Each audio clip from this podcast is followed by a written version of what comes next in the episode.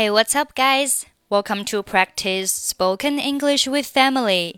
欢迎收听和 Emily 一起练口语，我是 Emily。Today's topic is asking for help. Now let's listen to the conversation.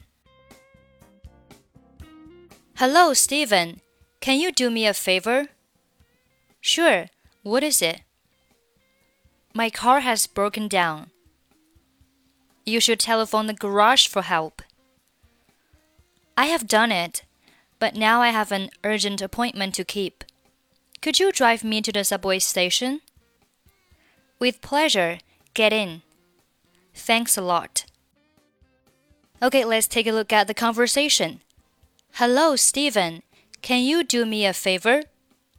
你好，史蒂芬，能帮我一个忙吗？Do somebody a favor. 表示帮某人一个忙。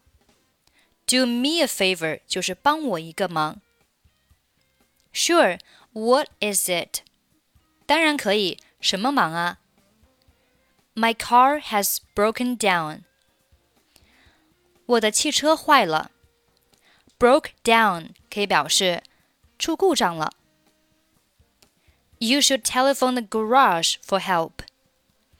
你应该打电话给汽车修理厂求助。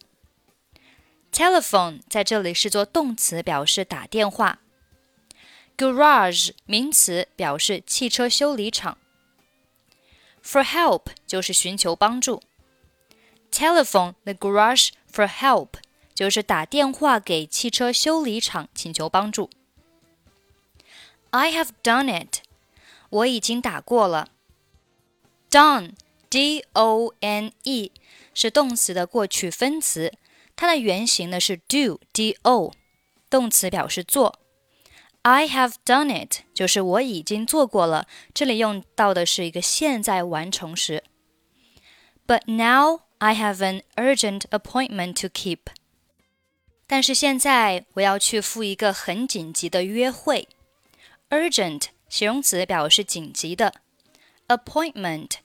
名词表示约会、预约。Could you drive me to the subway station？你能开车把我送到地铁站吗？Drive somebody to some place 就是把某人开车送到什么地方去。Drive me to the subway station，开车送我去地铁站。With pleasure，我的荣幸。Get in， 这里 get in 是表示上车。Thanks a lot，多谢。好，最后我们再来听一下今天的 conversation。Hello, Steven.